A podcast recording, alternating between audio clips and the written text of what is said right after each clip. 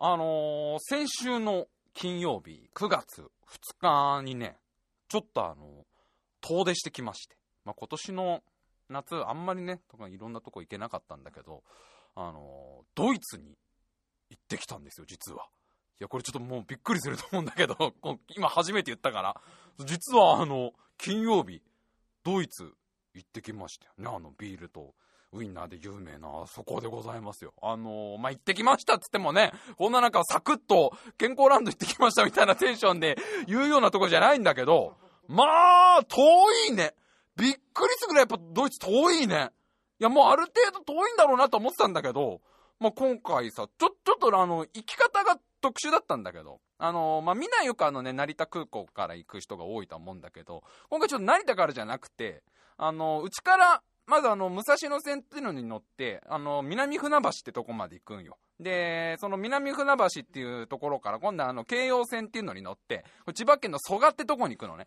で、蘇我ってところから今度はあの JR 内房線っていうこう千葉を南にぐーっと下がっていく電車があるんだけど内房線に乗ってぐーっとこう下がってってその千葉の袖ヶ浦っていうとこに着くのねでその袖ヶ浦駅からバスに乗って30分だよバスで30分だよなかなかないでしょバス30分乗ることってそう袖ヶ浦からバスで30分。もう袖ヶ浦まででうちから1時間15分ぐらいかかってんだけど、そっからさらにバスで30分乗って、で、バス停着いたらさらにそっから10分歩くんだよ。で、10分歩くとドイツに着くのね。あのー、ドイツに着くん。うちからどれぐらい、だから2時間ぐらいか、かかってんのかな？いや、もうちょっとね、近いかなと思ったら、やっぱバス30分は遠いね。あの、まあ、千葉県にある東京ドイツ村っていうとこに行ってきまして。いや、だからドイツでしょ。ドイツはドイツだよ。え、千葉県東京ドイツ村はドイツでしょ？じゃじゃじゃじゃ、笠原さんすごい、お前みたいな顔されてますけど、じゃあ、聞きますけど、じゃああなたは、あの、東京ドイツ村じゃない方のドイツもありますよね？なんかヨーロッパの方にあるって聞いてますけど、あ、じゃあ、じゃあ、あれ、あれだって正式名称ドイツ連邦共和国でしょ？普段言ってます、ちゃんとドイツ連邦共和国って。略してドイツって呼んでるでしょ？それと同じだよ。東京ド、東京ドイツ村だって略してはドイツなんだから。俺何一つ間違えてない。だって、ビールとウインナーが美味しいのはどっちも同じだし。東京ドイツ村もすげえビールとウインナー押してきてるから。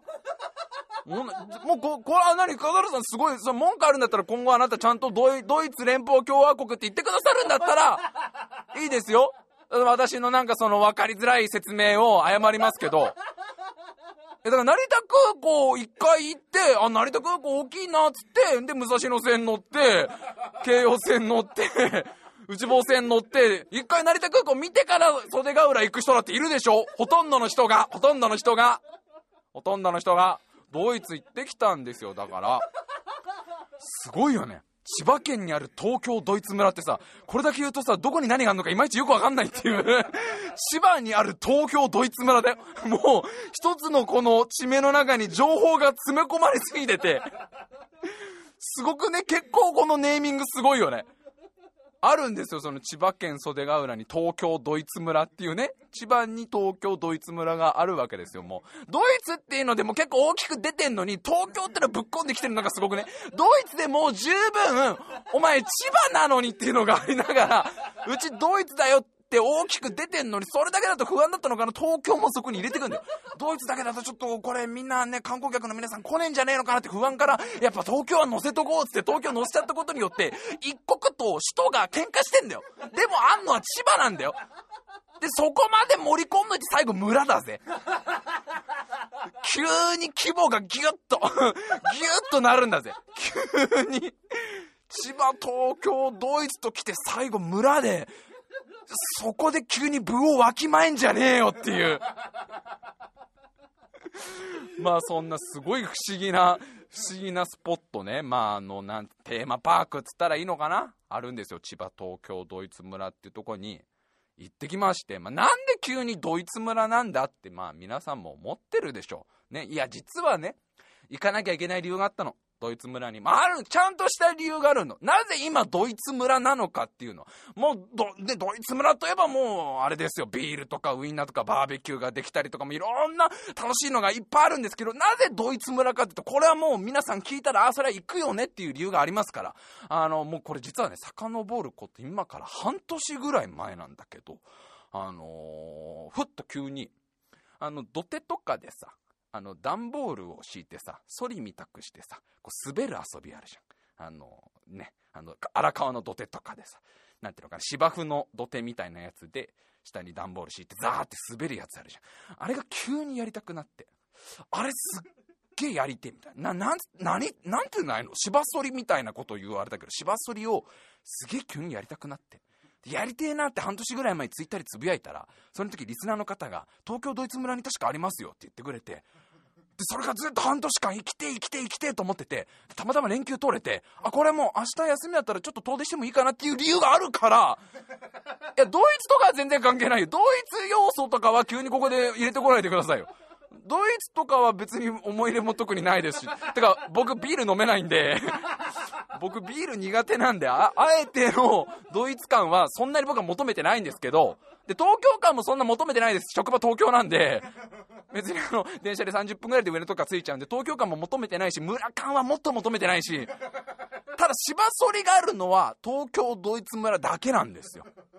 なんかそのリスナーの方が教えてくださったのは、東京ドイツ村にそのいい感じの芝生のこう、なんていうの、丘みたいな、土手みたいなところを滑るやつがありますよっていうよっしゃ行こうってやっとこう、まあ、休みが取れたから、行ってきまして。まあ、これがさ、まあ、実際、本当のドイツがどれぐらい遠いのかわかんないよ。本当のドイツは、どれぐらい、3時間15分ぐらいで着くのかな？え？そもう、もうちょっとかかる ?4 時間ぐらいかかんの？そんな、4時間ぐらいかかんの？もうちょ、引くぐらい遠いんで、それはね。で、東京ドイツ村も相当遠くて、まあ、今俺は千葉県の松戸っっていうとこに住んでんだけどさ、その松戸っていうところから、まあさっき言ったルートですよ。いろんな JR の武蔵野線、京葉線、内房線をフルに使ってね、その要は千葉をまんま南下していくわけですよ。で、まあ1時間15分ぐらい電車でかかって、まあ袖ヶ浦駅っていうのに着くわけ。で、この袖ヶ浦駅っていうのが、まあ、なんもないのね。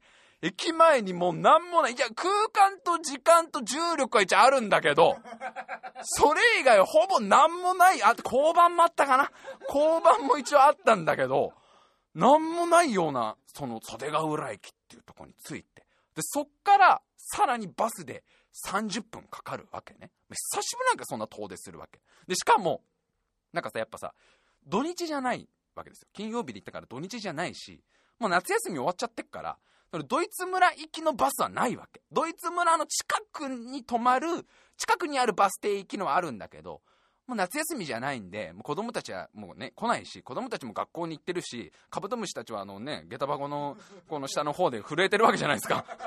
忘れられてんじゃねえのかなって。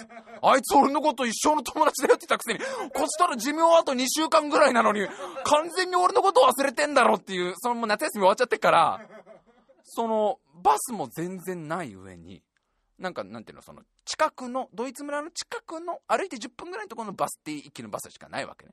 でも、とりあえずそのバスに乗って、もう全然そのお客さんもいないわけよ。もう一駅分乗るだけのおばあちゃんがちらほらいるぐらいで、ほぼ、ほぼその30分間、延々と俺とバスの運転手さん二人っきりの旅なわけね。で、こう、なん、もういい感じの田舎の風景ですよ。田舎ののどかな、あの、何にもないような、何にもないを言いすぎるとこれ袖ヶ浦で聞いてる人いっぱいいるから、うちのラジオのメインは多分袖ヶ浦でしょ？うちのリスナー層は袖ヶ浦とイスカンダルでしょ？多分どっちかでしょ？袖ヶ浦のおばあちゃんたちか、イスカンダルでヤマトなかなか来ねえなーって暇つぶしの間にこのラジオ聞いてくれてんでしょ？あんまりだから何もないを言い過ぎるとあるよって言われちゃうから。あるよってね。コンビニあるよって言われちゃうから。まあまあそのの、喉からさ、田舎の風景を見ながらさ、30分バスに揺られてさ。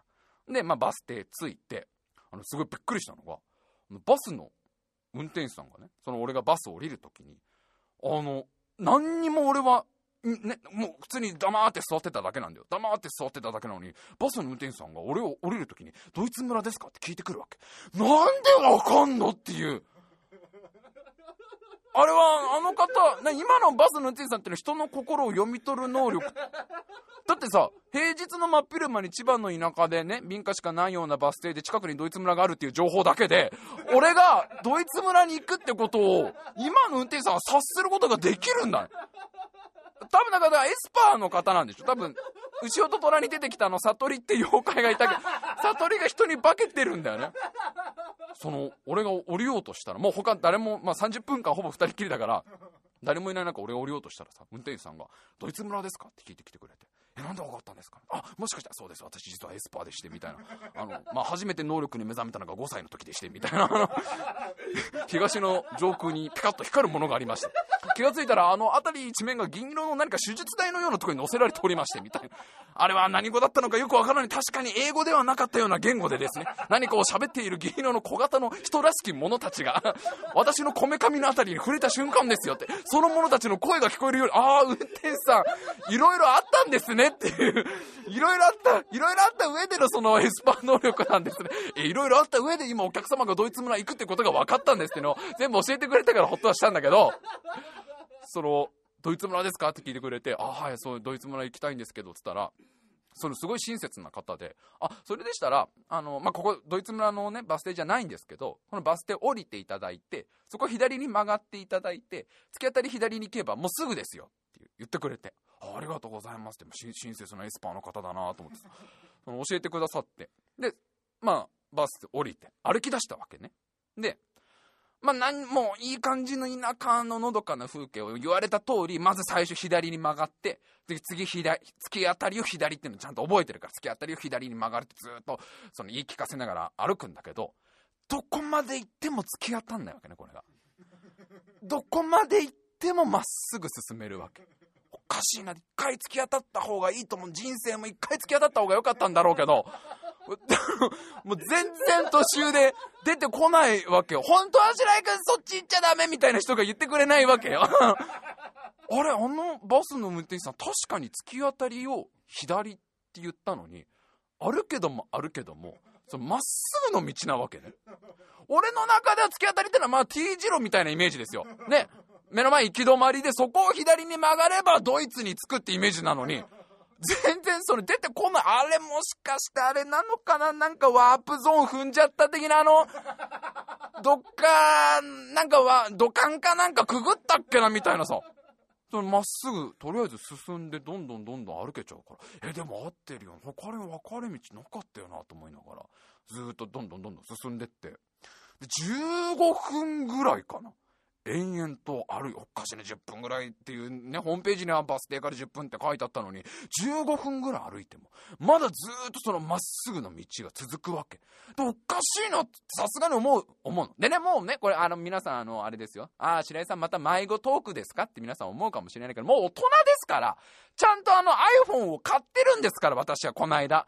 iPhone にはマップ機能ってのがついてるので、ちゃんとマップを見たの。そしたら、その、ドイツ村に向かってる道では道であるわけ。今自分が歩いてるのは確かにまっすぐ行くとドイツ村なんだけど、ドイツ村がちょっとあまりにもでかいのね。東京ドーム19個分みたいな、超広大な敷地だから、なんか入り口がどこかちょっとわからないみたいな感じ。だけど確かに運転手さんが言われた通りの道を進めば進む、ね、ずっと進んでいけば、ドイツ村にはちゃんと行けるっていう道なわけ。で、それちょっと安心して、また歩き出して、で、5分ぐらい歩いたら、目の前に出てくるわけです。ドイツ村が。ほら、もうちゃんと、だから迷子にはなってないわけ、今回はね。目の前にもドイツ村あるんですから。で、その、目の前のドイツ村からはなんかもう、軽快な音楽が聞こえてくるわけ。なんか、ズンチャ、ズンチャ、ズンチャ、ズンチャみたいな楽しそうな音楽聞こえてきて、あ、もうよかったよかった、もう、もうその、もう32ですよ、あとちょっとで。ね、もう来週ですかね、9月14日32って、まあ、さらっと誕生日今言いましたけど、ね、どどういうことかっていうのは皆さん、あの、させていただければ、こあの、こ今日はあの、トークの節々にあの、9月14日っていうのを入れてきますので、え、あのー、ね、まあ、あの、最近聞き始めたっていう方もいらっしゃるでしょうけど、9月14日私の誕生日なんですよね、これね。え、今いろんなツールがあるんだってね、ツイッターとかね、フェイススブックとかね、あのー、それどっちもやってない方はメールでもいいですし、おはがきでもいいですからね、あの、何か一言、そのね、まあ、あの、生まれてきてくれて本当に良かったですみたいな一言を送っていただけたらいいなみたいな、ちょいちょい今週挟みますけど、あのー、もうちょいで32のになる男ですから、そこはやっぱ迷わずに、ドイツ村が目の前にあるわけ。あ、よかったよかったと思うんだけど、それまだ入り口じゃないわけね。で、これ入り口どっちなのかなと、とりあえずその言われた通りまっすぐ進もうと思ってずっと進むわけです。で、まあ、自分が進行方向でこうまっすぐ進んで、左手にドイツ村がずっと続いてる感じ。で、ずっとフェンス沿いなわけよ。フェンス沿いでずっと歩いて、まあ、どっかでこのフェンスが途切れて、ようこそドイツ村へみたいのが出てくるんだろうなと思って、まあ、10分ぐらいかな。歩いたわけです。ずーっと歩いても、出てこないわけ、入り口が。延々とその楽しそうな音楽が流れてくる、なんかこの周りを森林で囲まれているドイツ村はあるんだけど、中には入れないわけ、延々と。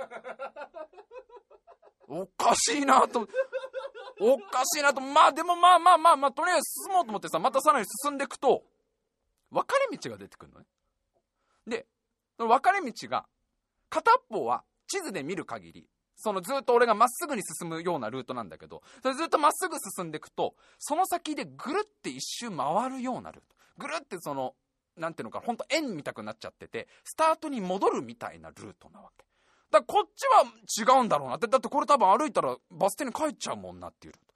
で、もう一個の道は、もう一個の道は、ドイツ村に近づくルートなわけです。だからもうそっち側のルート通っちゃえばもうおそらく入り口すぐ近いんだろうなってルートなんだけど、ちょっといくつか問題があるのが、まず一つがアスファルトじゃないっていう、ここ、ここなんでね、その、アスファルトじゃないんですよ、そっちの道は。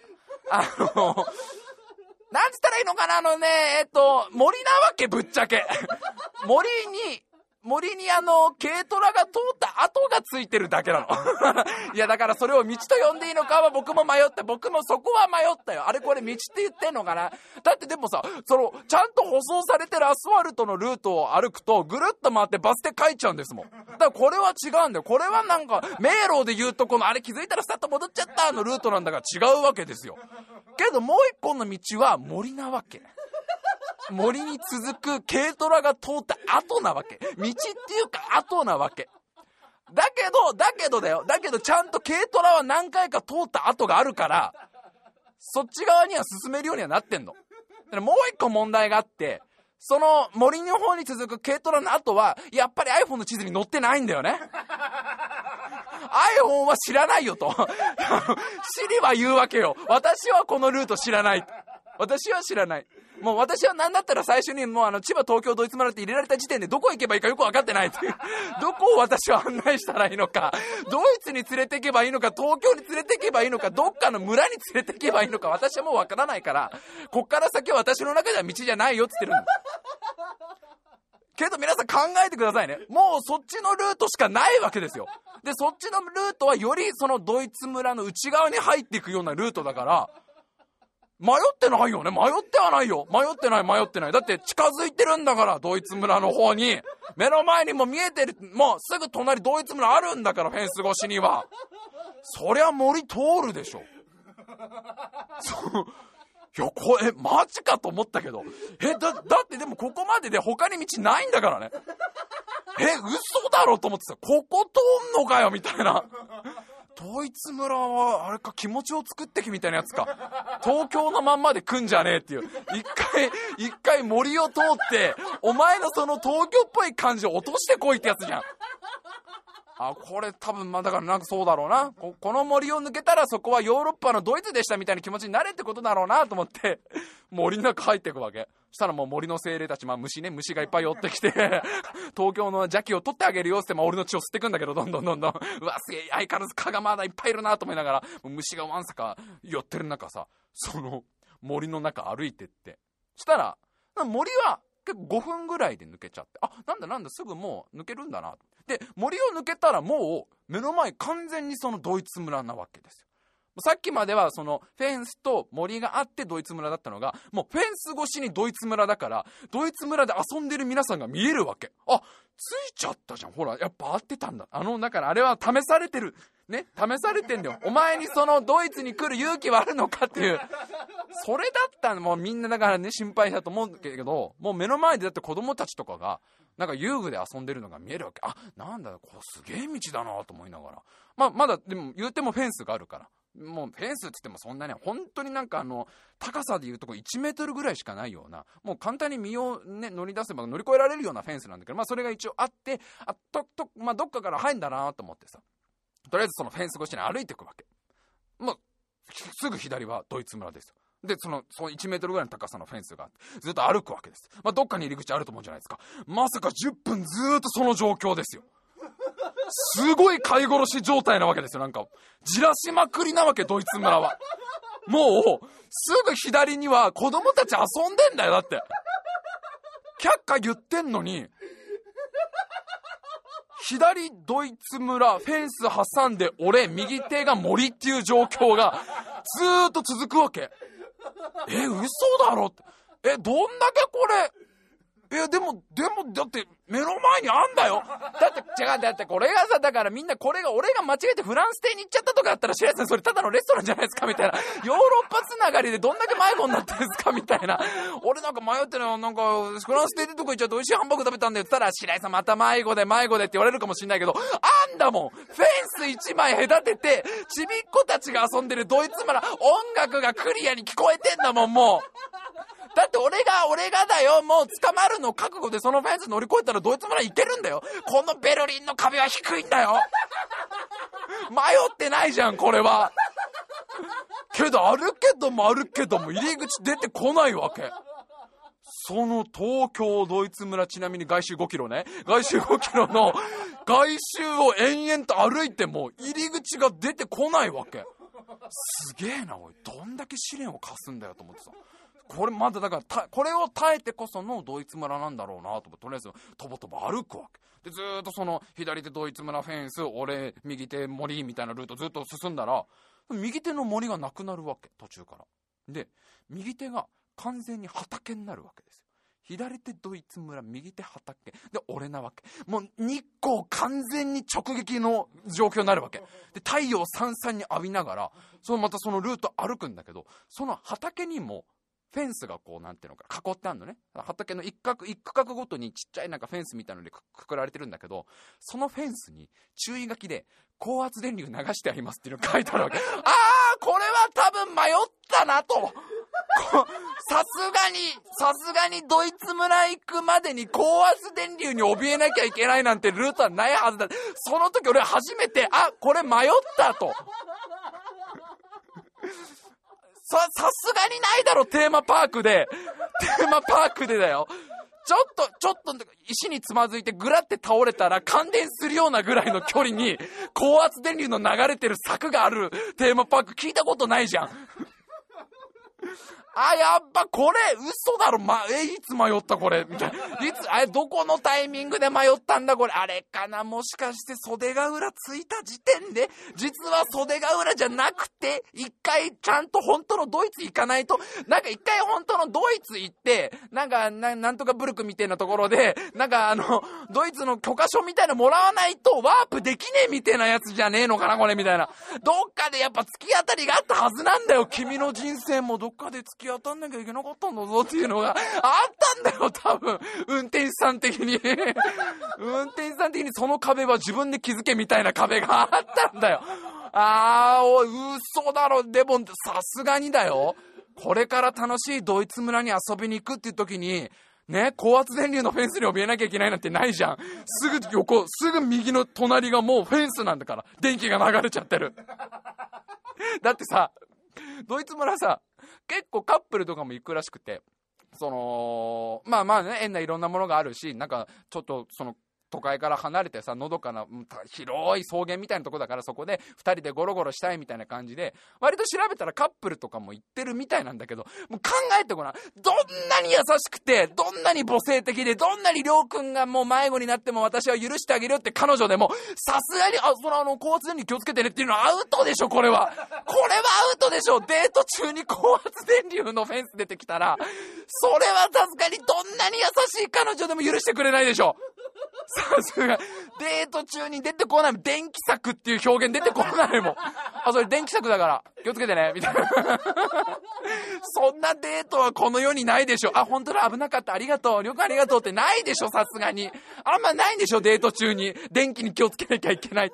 あの、みんなあのね、タイムマシンブリスナーのあの、ね、カップルのことが結構聞いてくれてるけど、あの、男の子ちゃんと聞いといて、男の子あの、もし電気柵出てきたら、電気柵側、電気柵側歩くのが紳士のルールだから、あの、車道とかと同じでね、あの、電気通ってる側ちゃんと男の子が歩くんだよ。これはみんな覚えておいて。意外とさっくり出てくる。こうやって出てくるから。意外なところで電気の柵って。うわ、俺すげえとこ歩いてんだと思うわけよ。左手はずーっとドイツ村のそのフェンスで、右手はずーっと畑のフェンスで、で、反対がずっと電気流れていて、これ、これはいよいよ偉いことになってきたなと。しかも、ま、直射日光浴びながらね、その、あの日はもう32度とかだから基本、汗だらだら流しながら、とりあえずでももう引き返すわけにいかないわけ。その時点でも40分ぐらい歩いてるから、これ、振り出しに戻るはないだろうと、いくらなんでも。で、ここまで来ちゃったらもう進むしかねえなと思ってさ、ずっとその両、両側フェンスの状態で歩き続けたら、あれですよ。皆さんイメージしてくださいね。ドイツ村に並行してずっと私は道を歩いていたんですけど、その並行して通っていった道が垂直になるんですよ。ドイツ村と反対側に90度に曲がるわけですよ。もう関係ねえ道なんだよ、完全に。ドイツ村から離れていく道なんだよ、もうそれが。それまではまだメンタルの上では、俺は今ドイツ村に近づいてる。だってすぐ横ドイツ村だし、俺は入り口に近づいてるっていうのに言い聞かせられたし、ね、電気柵に怯えてる彼女にももうちょっとだよ、もうちょっとだよって言えてたから、まだだ、まだ二人の中は大丈夫だったのに、もうその道が途中でクッて、クッて横に曲がって、ドイツ村から離陸する形の道になってるわけ。もう、これは絶対に違うやつじゃん。絶対に合ってないやつ来ちゃったじゃん、これ。だってもう離れてくんだもん。やがてきた交差点でこの、ね、手を振ってさよならしなきゃいけないわけなんだもん。でも戻るわけにいかないから、あんなに近づいたのにですよ。あんなに近づいたのに離れてくわけですよ、ドイツ村と。その90度に曲がる道を歩き出して、すごいですよ。右手は電気の柵ですよ。左手雑木林ですよ。どこここだよね、もう。どこ歩いてんの俺今。で、途中で下のアスファルトもないんですよ。土ですよ。地面ですよ。地面、電気、雑木林ですよ。俺はどこに向かってんだろうと思って、まあ、もうでも引き返せないから、人生と同じで引き返すことはできないから、ずーっとそのまま歩いてって。で、なんとか、まあ、その、電気柵コーナーを抜けて で、感電の恐れがあるコーナーを抜けると、ちゃんと舗装した道路に出れる、出れたのね。まあ普通のアスファルトでちゃんと舗装されていて、で、周りはなんかもう本当にいい感じの田舎道でさ、その全部森で囲まれてるような道で、一旦ちょっとあの、まあ気持ちが落ち着くというかさ、ちょっと一回ちゃんと気持ちを整理して、もう一回ちゃんとアタックをしようと。絶対ドイツ村入んなきゃいけないから、まあまあまあまあまあ、まあとりあえずね、感電の恐れもなくなったし、太陽の熱もちょっと収まったから、それゆっくりしようと思ってさ、またその道をずっと歩くんだけど、あのー、本当の地獄はこっからなんですよ。ね、その、ちゃんとちゃんと舗装された道路に出て、で、ずっと歩くわけ。で、地図を見るわけ。ちょ、ちゃんと見ると、ちゃんと見なきゃダメです。で、ちゃんと見ると、俺はどうやら、そのドイツ村の、もう本当に一番裏側みたいな。バス停から見て、間にドイツ村挟んで一番奥の方まで来ちゃってるから、もう一回とりあえずバス停に戻る方を行かなきゃいけないから、とりあえず一周ぐるっと、もうドイツ村の外周をぐるっと回ろうと思って、その、周りが森を生い茂ってるような道をずっと歩くんだけど、途中から森が完全になくなって、でっけえ国道に出てるわけですよ。で、そのでっかい国道は、まあ、辺り一面畑なわけ。もう想像してください。あの、もう千葉県のでっかい畑が全部に広がるわけですよ。何一つ太陽を遮るものがないわけですよ。そっからまさかの25分間ですよ、皆さん。25分間太陽が全く遮られない中ですよ。しかもですよ、皆さん。自動販売機がやっぱりないんですよ、千葉には。自動販売機がないんですよ。そしてその日に私が摂取した水分っていうのは朝に一杯飲んだ左右のみなんですよ。もう、明らかに俺のその T シャツの重さと今朝そのコップにマグカップにいた左右の重さが同じなのね。もう、絶対これやばいやつになってるわけ。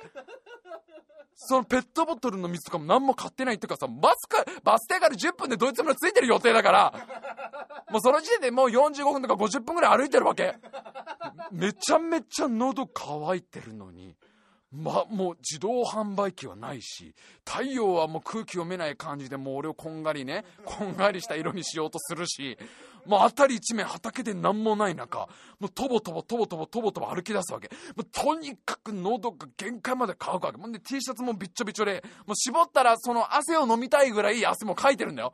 それでももう引き返すわけにいかないから、くっそ暑い中、延々と進むわけですよ。でも、もう目的地完全に自動販売機になってんだけどね。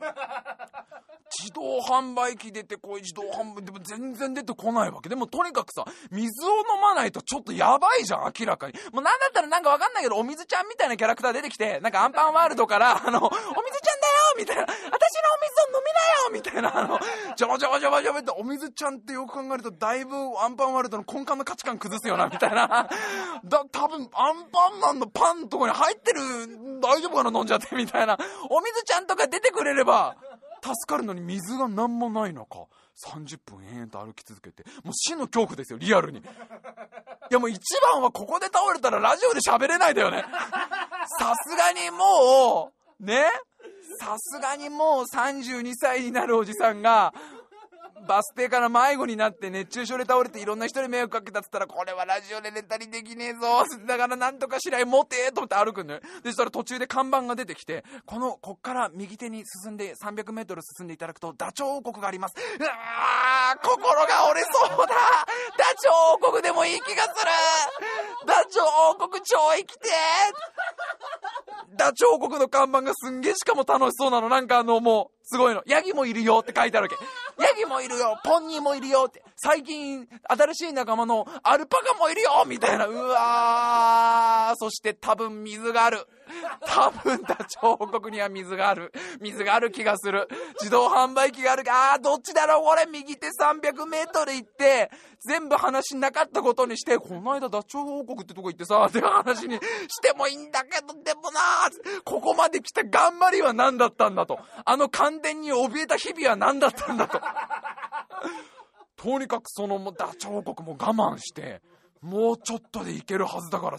もうそっからずっとだからもう合計25分ぐらい直射日光の中歩き続けて。もうこれ本当にもしかしたらマジで倒れるっていうパターンもあるじゃないですか。結構もうその時点で本当に水分明らかに足りてないから。で一応そのもうみんなに感謝は伝えようと思って。今までありがとうって気持ちも込めてツイッター開いて本当にみんなのおかげで俺今まで生きてこれたよありがとうってつぶやいてだから急に真っ昼前のやつ急に何何あいつポエムみたいなツイートしたんだろうって思った方多いと思うんですよ。9月2日のですねおそらく12時50分ぐらいのツイート見ていただくと白井が急になんか俺はよく今まで一人で生きてこれたなってみんなのおかげでありがとうって言ってるのはあれはマジで死の匂いがしてるから。あれはマジで俺がもうこれぶっ倒れる可能性全然ある。もしかしたらもう二度と笠原君に会えないかもしれないし二度とタイマシン部放送できなくなるかもぐらいあれガチで思ってるからね。だからちゃんと伝えとこう伝えとこうと思って みんなありがとうってつぶやいてよしこれでもう何の悔いもないこれで倒れても大丈夫だでまあ25分合計ですよ。バス停から数えて合計70分ですよ。合計5キロですよ。やっとドイツ村着きまして。どんだけ試練を課すんだと。ドイツ村よ。いくらなんでもやりすぎだとドイツ村と。十分十分東京からのそのなんかいろんなね汚れみたいなの落ちたぞということで。えこっからやっとドイツ村の話でございます。今週も最後まで聞いてください。それでは参りましょう。タイムマシン部 G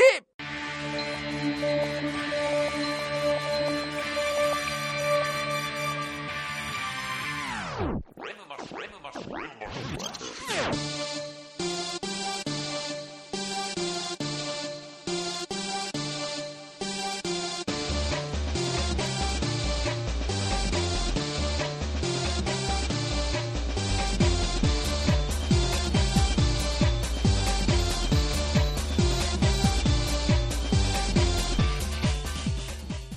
今週も始まりました。タイムマシン部 G お相手を務めさせていただきます。白井亮でございます。そして目の前に座ってるのが AD 笠原さんです。よろしくお願いします。お願いいたします。なんでもあの目の前に座ってる AD 笠原さんは同じ9月2日の金曜日お彼女様と上野にデートに出らっしゃったということでね。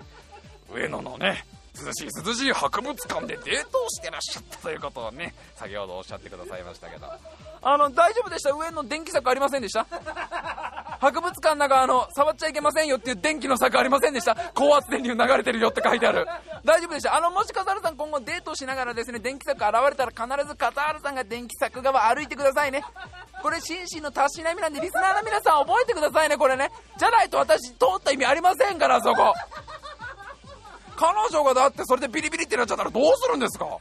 そこはもうお願いしますよ皆さん本当に。まあなんとかさなんとかたどり着いてもうバス停から歩いて70分の距離。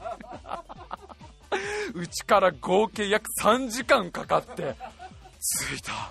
ドイツ村 もう気分は気分は気分はそんな感じだぜ。やった着いたドイツ村だじゃないからね。着いた。あーよかった。倒れなくて。よかった。これでとりあえずラジオで喋ることはできるっていう。よかった。いろんな人に迷惑かけなくて。つってまあもうテーマパークに行くテンションじゃないよね。もう、まあ、ついてとにかくもう喉が渇いてるから。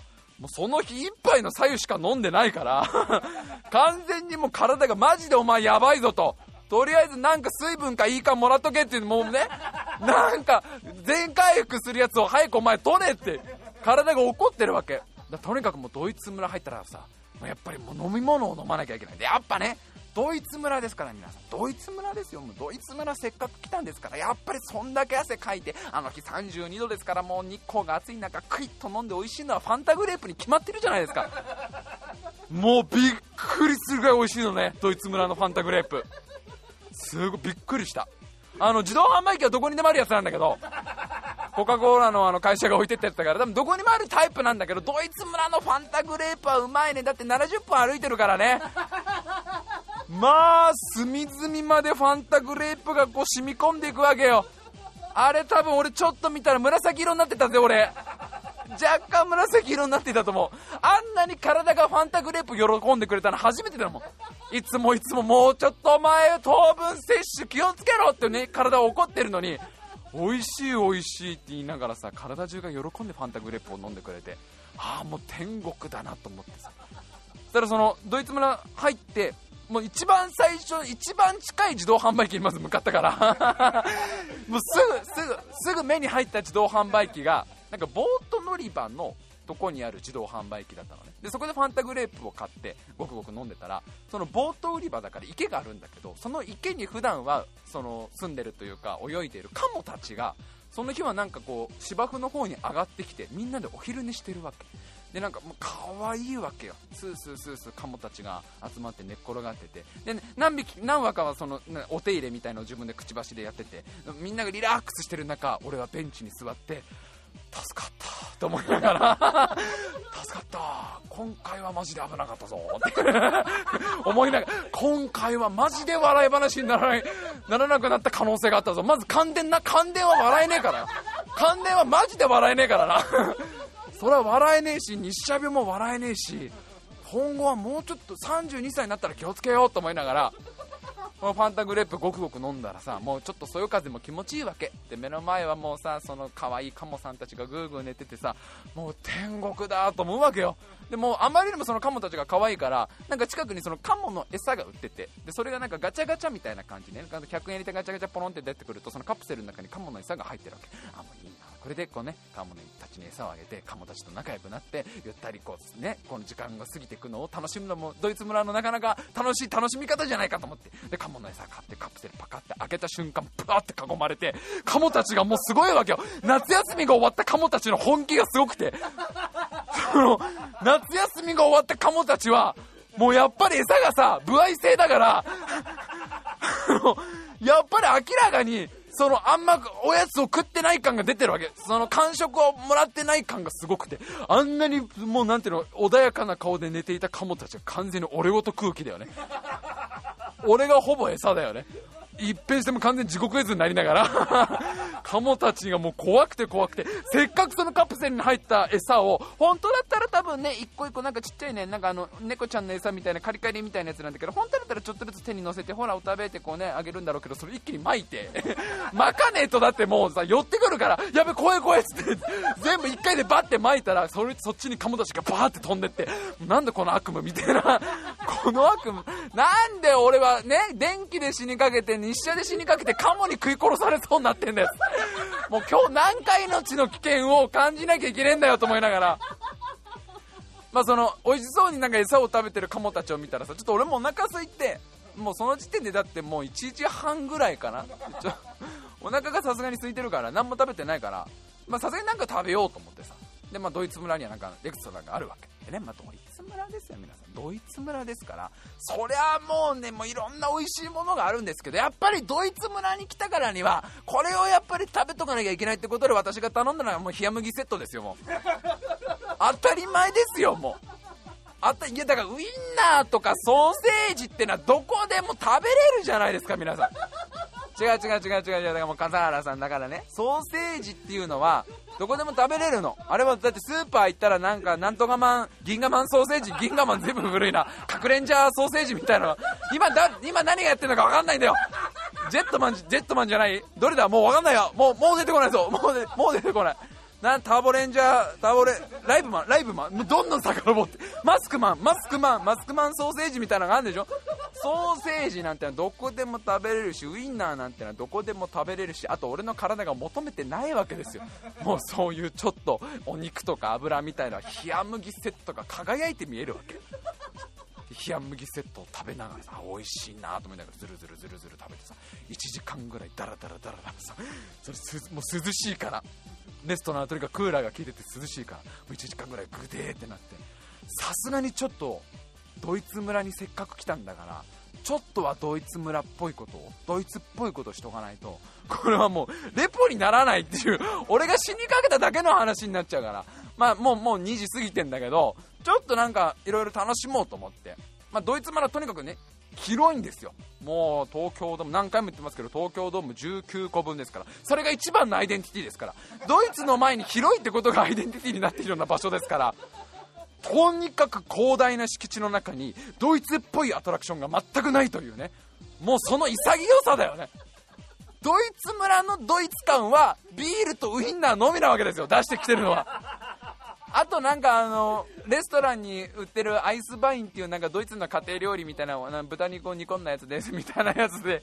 もうアトラクションはもうとにかくその全年齢が楽しめるようになやつでちょっとすごいですよ。アトラクションのラインナップねあの皆さんちょっとびっくりしますよ。まずあのもう一番の売りわんぱく広場ね。わんぱく広場ですからやっぱドイツ村と来たらわんぱく広場ですからもうあれですよ。砂場があったり滑り台があるというね。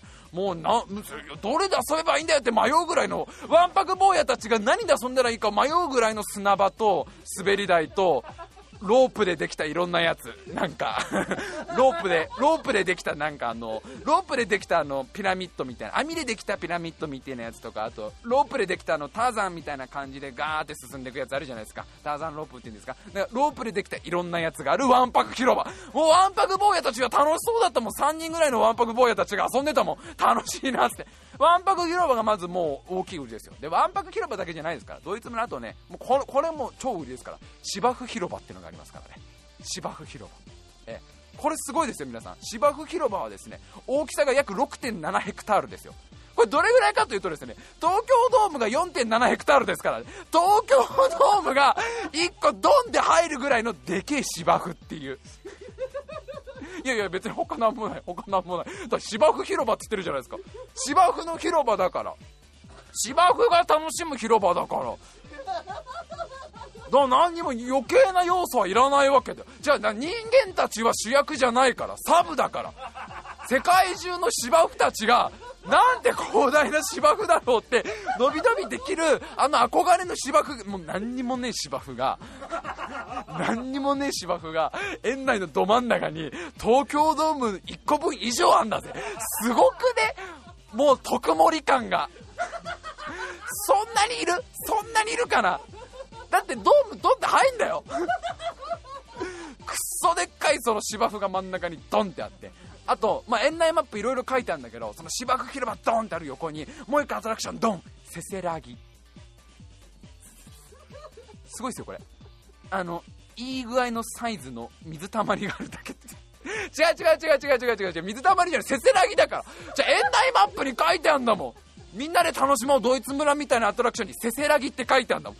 せせらぎっていうのは僕の中ではせせらぎってのはあんまりアトラクション要素なかったんですけどいやそれはもうもうねだってそう世界中のせせらぎマニアたちがドイドイツ村のせせらぎを楽しみに行く何にもねえんだよ何も。だからもう広いんだよとにかく。広いが武器だからドイツ村は。すげえなマジでドイツ村は広いがメインの。広いがメインのテーマパークってなかなかないぜ。でもまあまあまあでもまあなかなかそんなに大きい芝生を見ることありませんからさっきまであんなに歩いたのに芝生を延々と歩きまして いいですなーっていうのは今はでも安全だからねちょっとやばいと思ったらファンタグレープ買いに行けるからね。でまあ、ぐるーっとそのいろいろ回ったら、まあ、他にも一応ね、ちゃんと言っとけばアトラクションいろいろあるんですよ。えー、と、あの、観覧車があったりとか、あとはコーヒーカップって、ちょっとちっちゃめのコーヒーカップがあったりとか、まあなんかその、ちっちゃめの遊園地の遊具みたいのがあったりとか、あと、アーチェリー、アーチェリーがあって、俺、アーチェリーなんて小学校3年生ぶりぐらいとかにやったんだけど、アーチェリーゾーンみたいのがあってさ、誰もいないんだけどさ、俺しかいないんだけど、あのてかまあ園内ほぼ俺含めて20人ぐらいしかいないんだけど そのアーチェリーがあってアーチェリー久しぶりにやってみようかなと思って、まあ、1回350円で6本矢を6本いることができますって。でおばちゃんに矢を渡されてやったらこれがめっちゃ面白くて。アーチェリー久しぶりにやったら小さい頃アーチェリーってなんかあのね、弓矢の矢を射るだけでも大変だったのにやっぱ大人もうほら32になるから9月14日で。9月14日で32になるから、ね、9月14日にお誕生日で32になるから俺が生まれた日が9月14日で32になるから 俺大人だから 俺大人だからってさっきまで70分迷子になったおじさんが言う言うやつじゃないけど アーチェリー全然あの矢まともに飛ぶのね。でちゃんとあの的みたいなところに当たるのね。すごい楽しくなっちゃって1回1回6本なんだけど6本じゃやっぱ足りないからもう1回やろうもう1回やろうで俺4回もアーチェリー合計24本もいってんの。けどあれさ係のおばちゃんからしたらこの人何しに来たんだろうで完全だってなああのアーチェリーって多分分かんないけど家族連れで来てお父さんがちょっとかっこいいとこ見せるとかお父さんが実は元アベンジャーズで崩壊だったとこ見せるぐらいじゃん。お父さんな昔アベンジャーズだったんだみたいな。あの矢尻がいろんな爆薬とかになるタイプのやつを浮いてたんだぞみたいな見せるだけじゃん。あの、誰もね、こう付き添いのにね、一人ぼっちで来てたよ。で、24本矢もらって 黙々と矢を射っては、時々首をかしげて、何か修正、怖えよ怖え、何足つかねえ形で訓練してんだよ、お前みたいな。おばちゃんからしたら多分相当やばい人に思われたんだろうけど、まあ、アーチェリー久しぶりにやったらもう面白くて、24本の特訓しまして、他にもいろいろあったんだけど、その中で1個、バイキングがあったんです、バイキング。遊園地で乗るタイプのバイキングあの船のアトラクションのバイキングがありまして俺はねあのねバイキングが一番苦手なの。もともとその絶叫マシンは苦手でジェットコースターもダメだし魔法の絨毯とかも苦手なんだけどバイキングだけはもう見てるだけで怖いしもうほんと最後に乗ったの小学校低学年とかぐらいの記憶しかないっていうぐらいもう本当に苦手なのね。だけど東京ドイツ村にあるその遊園地の遊具みたいのは全部ちょっとこうハーフサイズみたいな。4分の1サイズぐらいのちっちゃいやつなのよ。だから観覧車とかもちっちゃいしバイキングももうねほんと子供を10人乗れるかなぐらいの相当小さいやつなのね。ここでこのちっちゃめのバイキングを乗っとけば俺はバイキングに乗れる男としてこっから生きていけるわけじゃん。もう誰に対してもああのどうも白井と言いますあのバイキング乗れるんですけどって必ず言えるわけじゃん。32歳の俺はもうバイキングに乗れるっていうさ一個ステータスがね大人の男としてのステータスつくわけじゃん。今後なんかわかんないけどね、初めましてで女性の方となんかそういうね、そういう感じになった時挨拶するときに、あ、どうもバイキング乗れる白井ですけどって言えるわけじゃん。そう今まで言えなかったわけ？今までまあ、まあ、バカ正直にバイキングに乗れない白井ですけどって言ってきちゃったから、いまいちだとこがあったんだけど、ここから言えるわけじゃん。ここで乗っとけば。あれ、このバイキング乗っとけば、俺バイキング乗れたことなんじゃねえのかなと思って。だいぶちっちゃいんだよ。4分の1サイズぐらいのバイキングなんだけど、乗ろうと思って。あのチケットを買ってさバイキングの乗り場とか待ってたらその園内あのお客さんがやっぱ空いてるから係員の人も少なくてさっきまでアーチェリーのところにいたおばちゃんがタッタッタッタッタ走ってきてくれて それちょっと悪いことしたなみたいな 50m ぐらいの距離をおばちゃんがちょっと待ってねって言いながら ああそっかそっかあのおばちゃんが3つぐらいのアトラクション見てんだなみたいな。さっきの弓矢の人ちょっと待ってねっておばちゃんが走ってきてくれてあバイキングですねじゃあ1回350円ですってこうチケット払ってで乗ったのね。でまあまあまあほんとちっちゃいやつなんですよ。そのもうなんかあのグランドラインには単ね飛び立てないような海賊王にはなれないぐらいのちっちゃいやつだから大丈夫だろうなと思って乗ってでおばちゃんがじゃあ出発しますってことボタンピッと押すとプシューって動き出すんだけどびっくりだね。結構これが揺れるわけよちゃんと。あ結構ちゃんと俺揺れんだなみたいな。思ってた以上にあのなんていうのか振り子みたいな感じでグラングラングラングラン言われてああそっかそっか。あ結構攻める攻めるタイプの攻めるタイプのハーフサイズのクォーターサイズのバイキングなのねこれはね。つって、うん、あ結構揺れるんだね。つってぐるんぐるんぐるんぐるん揺れてくんだけどだんだんその角度が、まあ、30度になってってそれがどんどん上がってって40度になってってこの45度になっていくわけ。嘘怖い。え嘘。え嘘やだ。え嘘嘘。いやいやいやいやいや嘘嘘。いやいやいやいや求めてない求めてないよ。求めてないよ。バーをしがみつきながらずっと俺は心の中で求めてないよ。これ求めてないよ。って。いやいや嘘嘘。いやだってこれはほらちびっこ用バイキングのやつじゃん。ちびっこ用のだってなんか可愛らしい絵柄が書いてある海賊王じゃないやつじゃない？これだって。ちびっこバイキングが結構怖くて。グイングイングイングイン上がってくわけ。でずーっと我慢してたんだけどもう45度超えたあたりであー怖いっすねこれ。これ怖いっすねって言っちゃうわけ。自分を落ち着かせるために。で揺れながらずっとうわーこれあれっすね。結構これ怖いっすね。もちろん俺しか乗ってないよ。怖いっすねこれ怖いっすねってずっと言ったらしたらその係のおばちゃんがそれ嬉しいみたいなのね。その俺はその照れながらさやばいやばい結構これ怖いっす怖いっすっつってるからおばちゃん的にはあリアクションしてくれてるみたいな感じでおばちゃんすげえ俺に話しかけてくんだよ。そうなんですよ。これ結構ね怖いんですよ。あの私もね昔一回乗ったんですけど大人でも怖いですよね。大人でもうん。大人でもうん。ストレートに怖いぞ俺は。でもとかつかずに。怖いぞ。え怖いでそれが45度超え出して、まあ、90度までいかないよさすがに。でも60度ぐらいの割とマジのバイキングの角度になってうわ怖怖怖って。ね人間本当に怖いと怖いを超えると笑い出すね。ずーっとその俺もうあまりの怖さにあのずっと笑いながら揺れてて。したらおばちゃんもすごい嬉しそうなわけ。ああ私のこの可愛がってきたバイキングはちゃんと大人の男性にも通じるやつなのねのテンションになってるわけよ。怖いでしょこれ結構。ねでも子供たち結構喜ぶなよとか言いながら。で俺はもうゲラゲラ笑いながらこれめっちゃ怖いっすねって笑ってんだけど本心は止めてください。止めてください。おばちゃんどうかともう止めてください。でも、やたらと長いのね。おばちゃんがちょっとサービスしてくれてんのかわかんないけど、長いのよ。でも俺は止めてって言いたいわけよ。そしたらおばちゃんがやっと、じゃあそろそろ止まりますねって言うんだけど、ああいうとこにあるバイキングって、多分その、なんていうのかちょ、ちょっとちっちゃいしさ、その多分一応設備的にはそんなに高いやつじゃないんだろうね。おばちゃんのなんか手動で止まってくやつなの。おばちゃんがなんかタイミングよくブレーキを押すと、ゆっくりゆっくりその、なんていうの、振り子が収まってく長いんだよそれが。俺的にはもうカッて止めてくれと。どっかで一回パッて止めてくれれば完成の法則とか無視していいからカンって止めてほしいのに。おばちゃんがもうゆっくりゆっくりこう止めてくれる止めてくれんだけど。本来だったらもうさ止めますよっつってブレーキをかけながらちょっとずつその振り子が収まってんだからみんな的には落ち着いてんじゃん。でも俺まだ怖いから俺ずっと笑ってんだよ。その振り子が完全ゼロになるまでずっと俺ゲラゲラ笑いながら、怖いっす 怖いっす怖いっすみたいなテンション。で、おばちゃんちょっと不安そうだったから、あな疲れてる子なのかなって、さっきずっと24本や言ってたし、みたいな。やっぱもうフラフラだわって、バイキングでフラフラになって。その時点でもう4時ですよ。16時ですよ。16時の平日の東京ドイツ村の閑散としてる感じね。もう家族もほとんどいないカップルもほとんどいないわけ。だだっ広い19個東京ドーム19個分の中に1人ポツンっていて一番のメインのやつやっとかねえとつってやっと芝反りに行きまして。今回のだって目的は何だっつったら自動販売機探しに行ったんじゃなくてさ芝のあのソリやりたかったんだから。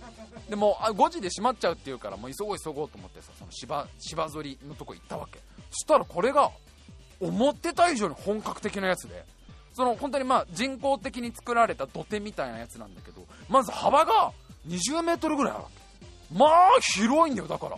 え広みたいな。もうだからずらーってちびっ子たちが一気に遊べるように幅が20メートルぐらいで高さがビルね2.5階分か3階分ぐらいあるかも下手したら。結構高いの。てっぺん登るとえこんな高いところから滑んだみたいな。もうほんとちょっとしたスキー場みたくなってて小型の。えこんな本格的なんだみたいな。多分同時に50人とか下手したら遊べるぐらいのサイズのその芝反りの,、ね、その丘みたいなところに31歳のおじさんがポツンって1人で立ってるわけよ。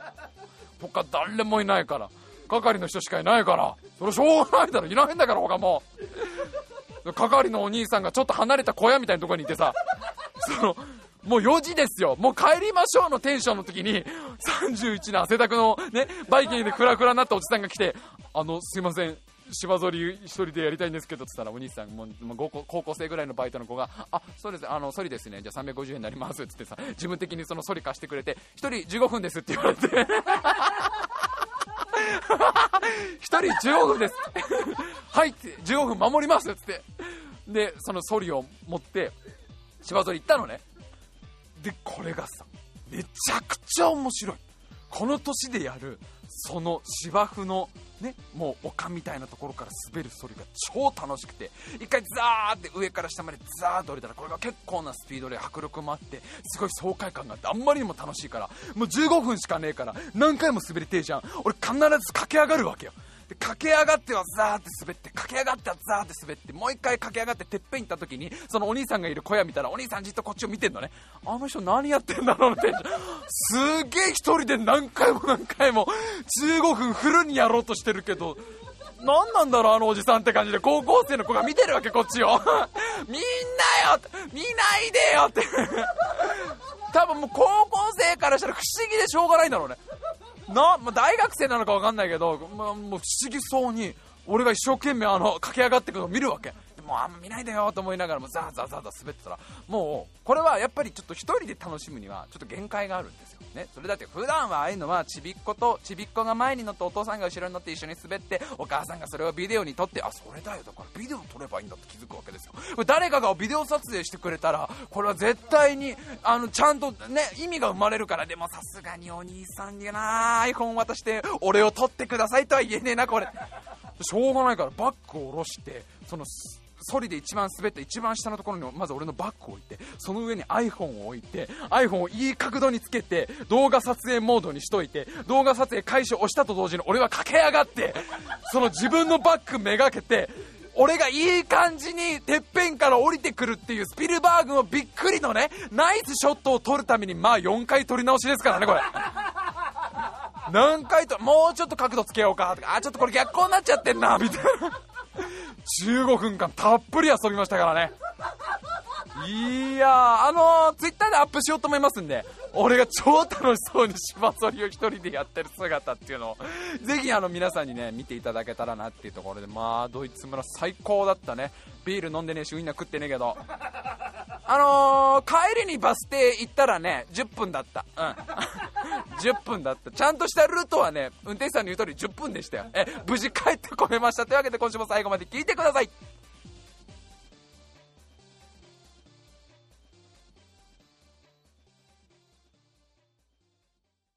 あのー、びっくりしたのがさ今この AD 笠原君が教えてくれたんだけど俺バイキング前に1回乗ってるんだってね君と。今から56年ぐらい前もうちょい前か。に78年前に埼玉県のあの西武園の遊園地で笠原君と一緒にバイキングに乗ってるらしくて。で笠原君が言うには白井君があんまりにも怖がっててちょっともう引くぐらいそのなんかラジオのネタのために西武園遊園地に行ったっていう回で、それは俺覚えてて、で、他の絶叫マシン乗ったの俺すごい覚えてるわけ。ジェットコースターとか。で、あんまり正直、ジェットコースターとか実はそんな怖くなくて、ちょっとラジオのネタ的にちゃんと怖がんなきゃな、みたいな感じで、わざとなんか怖いよーとか言ってたの覚えてんだけど、そのバイキング完全に記憶から飛んでんのは、あんまりにも怖くて、記憶に蓋をしてんじゃねえか説っていう。俺マジで最後に乗ったの小学生ぐらいだと思ってたから、やばいってか、なんでみんな乗れんのバイキング。俺もだってあのクォーターサイズのバイキングで、おばちゃんに話しかけられながらでも、もうほんと止めてくださいって言おうかなって何回も思ったもん。あんな怖いもん二度とも乗らないけどね。まあでもこれでも乗れた、乗れる人だから、どこでも自信を持って俺は言えるから、俺バイキング乗れるんだけどねっていうの。どんなミーティングでも最初に、ちょっとごめん、最初にあの、一個いいかな。俺からごめんね、あ、ごめんごめん、今日時間ないの分かってんだけど、ごめん。あの、覚えといてほしいのが、俺バイキング乗れるんだけど、っていうのを必ず最初に、したらあのね、いろんなチームメンバーもみんな、あー、白井さんバイキング乗れるんですね。チームメンバーって誰だよって今、誰、だ、誰に当たる？どのチームだよって、何のチームのミーティングだよって、いつも一人ぼっちで仕事してるくせにって自分 悲しくなっちゃって。そんなやつがひ、ね、昼間のあの夕方のあのソリ乗ってたら悲しくなっちゃうよそれは。一人でずっと一人で動画あれもある意味自撮りでしょ。あれもある意味セルフィー的なやつでしょ。セレブの人たちがみんなやってる自撮りでしょ。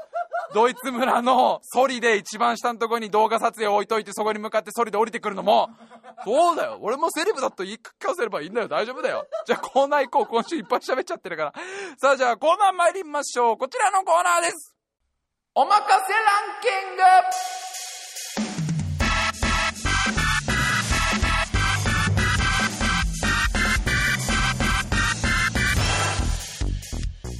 さあ始まりました。おまかせランキングのコーナーです。皆様にいろんなランキングを調べてきていただくコーナーです。今週はブランコが3位になるランキングを調べてきていただいております、えー、今週からですねこのコーナーも音楽がついております。うちのバンドメンバーのバケモノ使いくんが作ってくれましたので、えー、この音楽に乗せてどんどんやっていきたいと思います。ブランコが3位になるランキングどんどん参りましょう。まず1通目ラジオネームクロピク。オリンピック競技に入れたらなんかすごい技出てきそうな公園の遊具ランキング。確かにブランコはすげえのありそうだな。ブランコは多分いろいろあるもんねポイントが。漕ぐところとかさ漕いで1回転するのかしないのか的なやつとか着地は絶対飛ぶでしょ？でその飛んだ距離とかでしょ？あとちゃんと順番を守れるかランキングとか。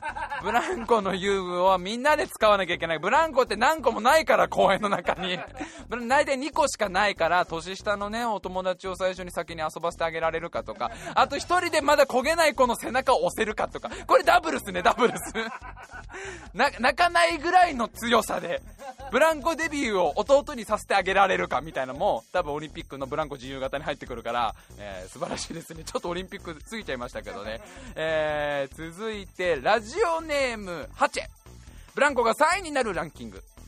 公園の隅に捨てられているエロ本を横目で見つつ拾いに行くタイミングを見計らう時に遊ぶ遊具。第3位ブランコ。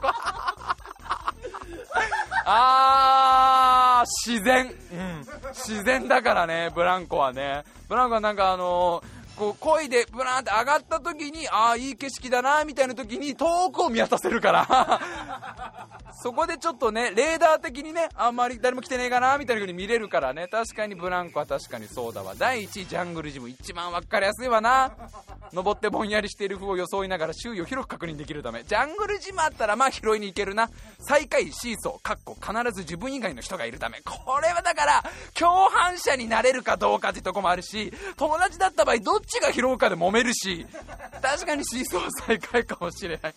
えー、続きましてブランコが3位になるランキング。ラジオネームトマッチョ。乗ったら酔うランキング。3位ブランコ。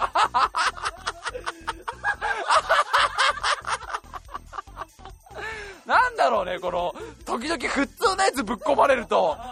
普通のやつぶっ込まれると俺好きになっちゃうんだよな。3位ブランコ。2位バス。1位船。トマッチョトマッチョ普通だからそれ。船酔うの普通だしバス普通だしブランコも気持ち悪くなっちゃう子結構いるから。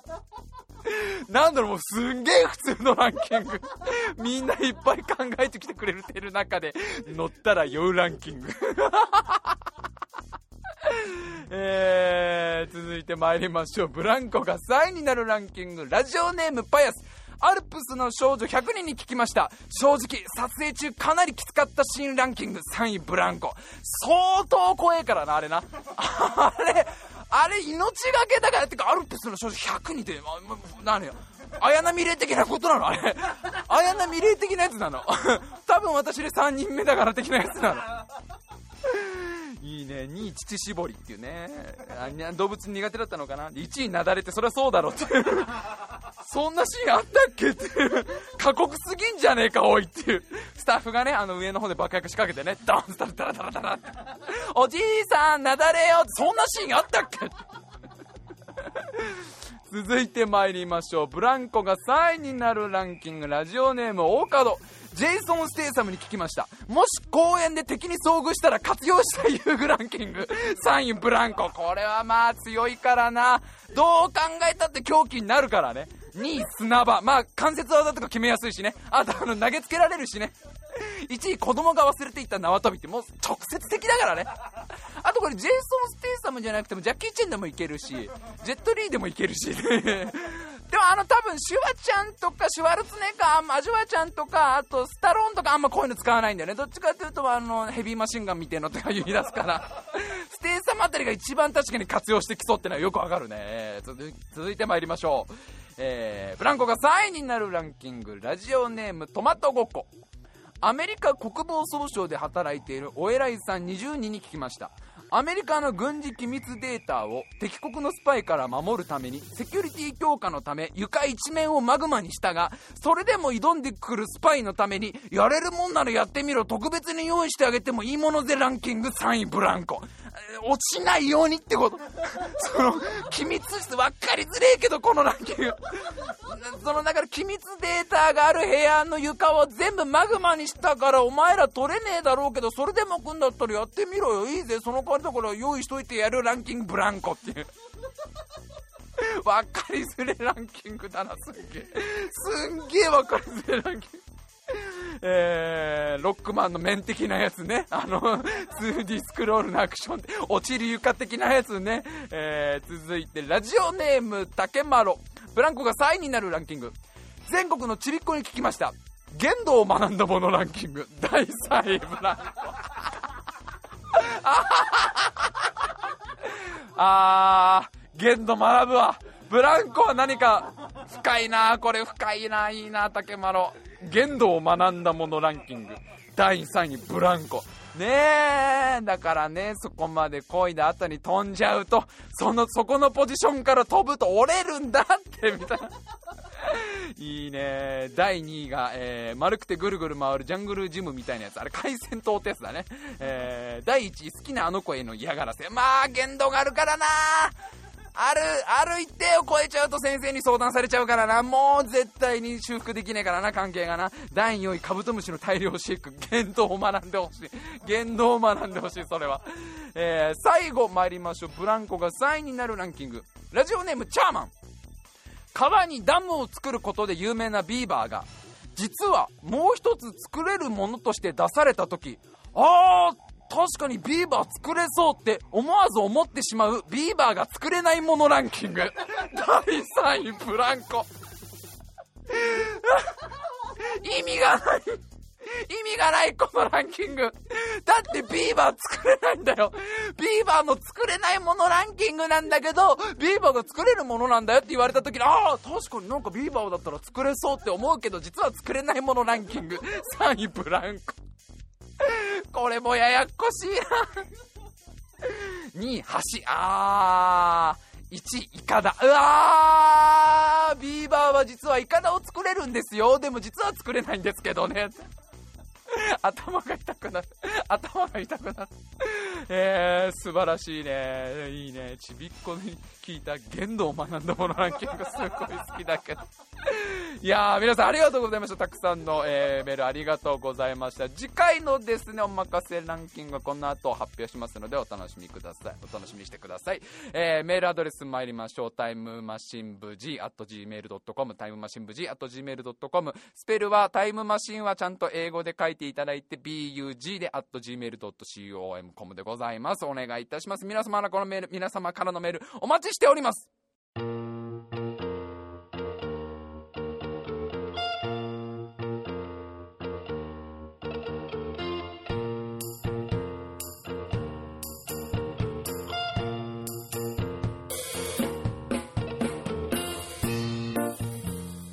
さあ今週も長々と喋ってまいりました。まずはですね次回のおまかせランキングの、えー、お題ですね。こちらが誕生日が4位になるランキングというわけでね、えー、まあ、白井亮は9月14日がですね誕生日なんですけども、えー、まあね。誕生私の誕生日がもう近いということでおまかせランキングの方もですね誕生日が4位になるランキング。急にお前それ近づけるんだなっていう、えー、誕生日が4位になるランキング。皆さん書いてきてください。調べてきてください、えそしてもう一つのコーナー新古実研ですね。こちらがただいま募集中の議題が、えー、1つ目が嫌なことだけよく聞こえてしまう現象の名前。こちら皆さん考えて送ってきてください。もう一つが猫が飼いたすぎておかしくなった白井の最近の発言というね。これを決めるっていうのがいまいち 世界観がぶっ壊れてきてる気もするんですけど。俺が何て言ってるのかを皆さん書いてきてください。お願いいたします。えー、あとですねまあ、もう一個特別に特別ですよ。特別なんですけどやっぱりここはいただいておきたいということで、えー、白井へのですねお誕生日おめでとうメッセージ。こちらを送ってきていただきたいんですけどもねやっぱりね。それはそうですよ。あのどんどん送ってきていただいて特に著名人の方とかなんかも意外なあの人からえこんな人からいただいちゃったの？っていうバースデーメッセージを紹介したいのであの前回去年か一昨年ぐらいやった時は確かロバート・ダウニー・ジュニアから来たのとアッガイから来たのも覚えてるな。あと、生死同期一同からも来たの覚えてるな。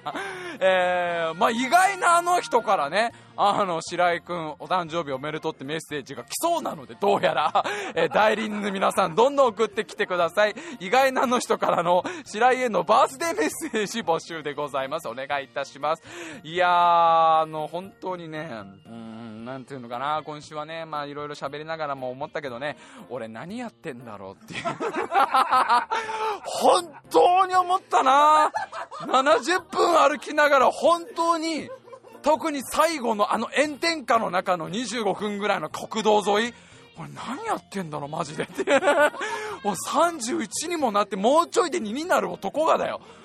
なんだったらもう多分俺の友達とか家族で行ってるんだよ。ドイツ村とか。何やってんだろう俺っていう。多分なまた32の1年間も何やってんだろうみたいな1年間になるんだろうね。というわけで、えー、今週も最後まで聞いてくださいましてありがとうございました。また次回。